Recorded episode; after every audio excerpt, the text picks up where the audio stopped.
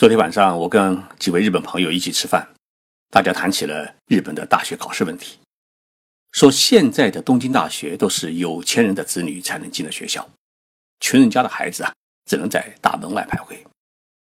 我问他们为什么这么说，他们的回答是：因为日本社会目前贫富差距是越来越大，贫困家庭付不起昂贵的教育费。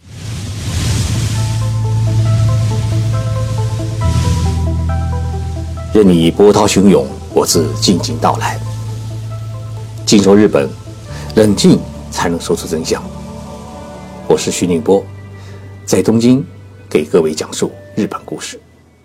大家知道，东京大学啊，就像中国的北大和清华，是日本最好的大学。当然，在亚洲各大学的排名中，它是远远领先于其他大学，是亚洲的第一名校。东京大学在日本被简称为东大。创立于1877年，比我们的北京大学早了21年，是亚洲最老资格大学。那么东大是一所综合性大学，它有三个校区，文科自然是最牛的专业，医学呢也是日本第一，日本天皇动手术啊都去东大的附属医院。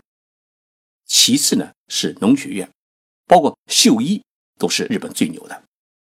那么在世界各个大学当中。东大还有哪些专业是排名世界前列的呢？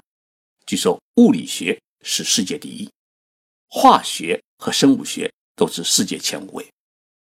但是在许多日本人的印象当中啊，东大是一所培养政治家和官僚的大学，因为日本历届首相当中有三分之二是从东大的校园里面走出来的，而日本外务省和财务省的官僚几乎清一色都是东大的法学部的毕业生。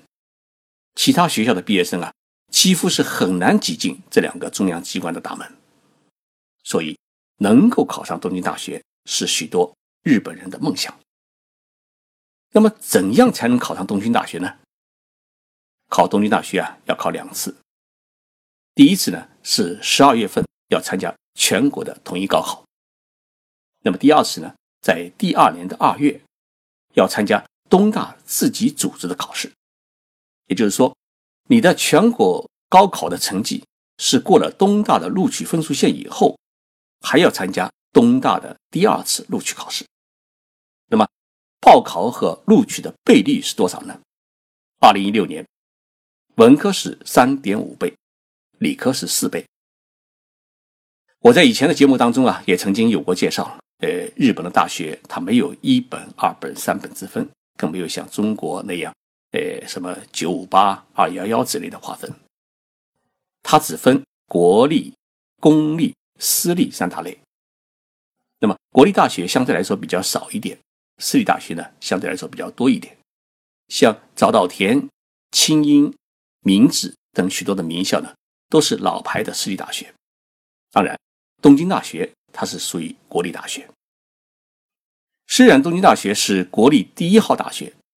但它的招生呢，没有地区的名额分配，比如说北海道招十名，哎，京都招三十名，这样的配额呢，哎，东京大学是没有的，它是完全实施全国公平的招生，不管你是来自东京这样的大都市，还是来自于冲绳这样的偏远小岛，你有本事就可以报考，一年呢是三千个新生名额，冲绳考生如果你有水平的话。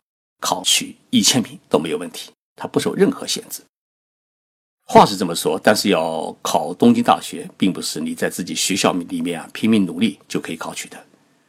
日本的教育呢有一个很重要的特征，那就是无论是公立中小学还是私立中小学，它对于每一个学生实行的是公平的教育。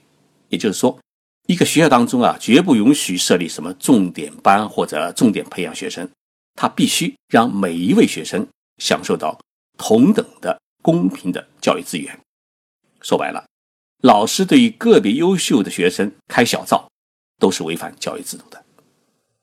那么这样一来的话呢，聪明的好学的孩子，他总会有一种吃不饱的感觉。那怎么办呢？老师会告诉你，很简单，你去校外的辅导学校参加补课学习。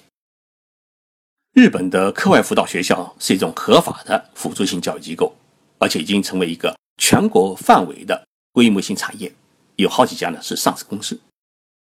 这些课外辅导学校大多数是以什么什么学习署的名字出现，而且分工已经很细。比如说，你想报考早稻田大学，那么日本就有一个全国规模的早稻田学院这样的一个辅导学校，它在东京首都圈就有一百四十九个分校，一年收取的学费呢是高达两百亿日元，相当于十二亿元人民币。这个学校。它分成小学班、初中班、高中班，还有回炉班，还有一个是海外归国子女班。也就是说，从小学开始，他就帮你锁定报考早稻田大学的目标，而且进行专业的辅导。比早稻田学院更牛的，还有一所课外辅导学校，叫和合署，黄河的河，合作的合，哎，私塾的塾。它在全国呢有五百三十家学校，在校学生呢达到十二万人，教职员工有两千七百多人。这所学校就是帮你从小辅导报考东京大学，而且从幼儿园开始。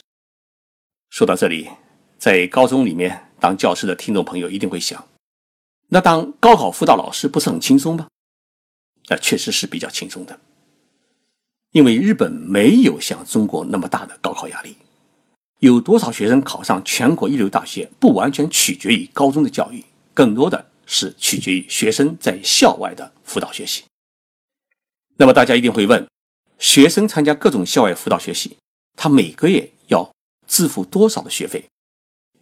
一般来说，小学生一个月呢是四万日元，初中生一个月呢，哎，大概是六万日元，高中生一个月呢一般需要十万日元，十万日元呢就相当于六千块人民币。如果你想享受老师一对一的辅导的话，那么学费就要翻倍。日本公司职员的平均月收入是三十八万日元，相当于呢两万两千块人民币。而且日本员工呢一般来说没有隐形收入。那么作为日本普通的家庭，他有四个人，也就孩子有两个，那么这笔钱呢要养活一家四口，所以一般的家庭是无法让孩子每个月去花费这么多的钱。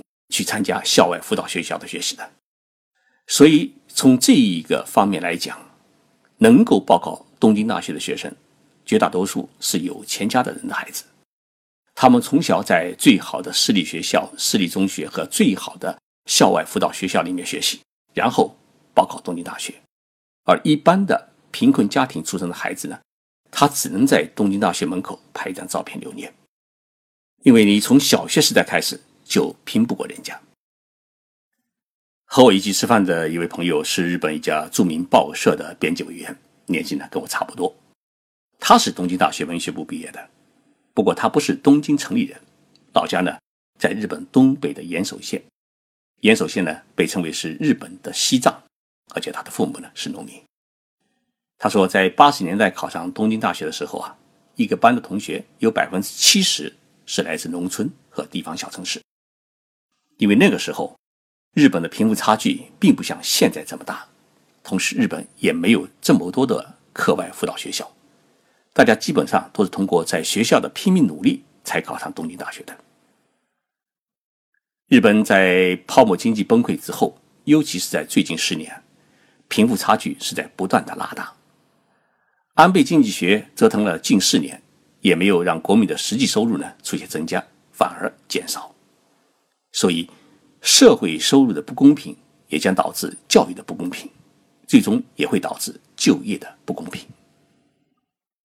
大家听了这个节目，是否担心自己到日本留学，想报考东京大学是否会很难？我觉得这是相对的。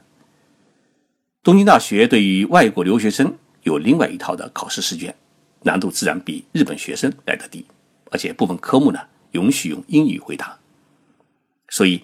如果你在中国读书时啊，英语基础很好，那么考东京大学就会占很大的便宜。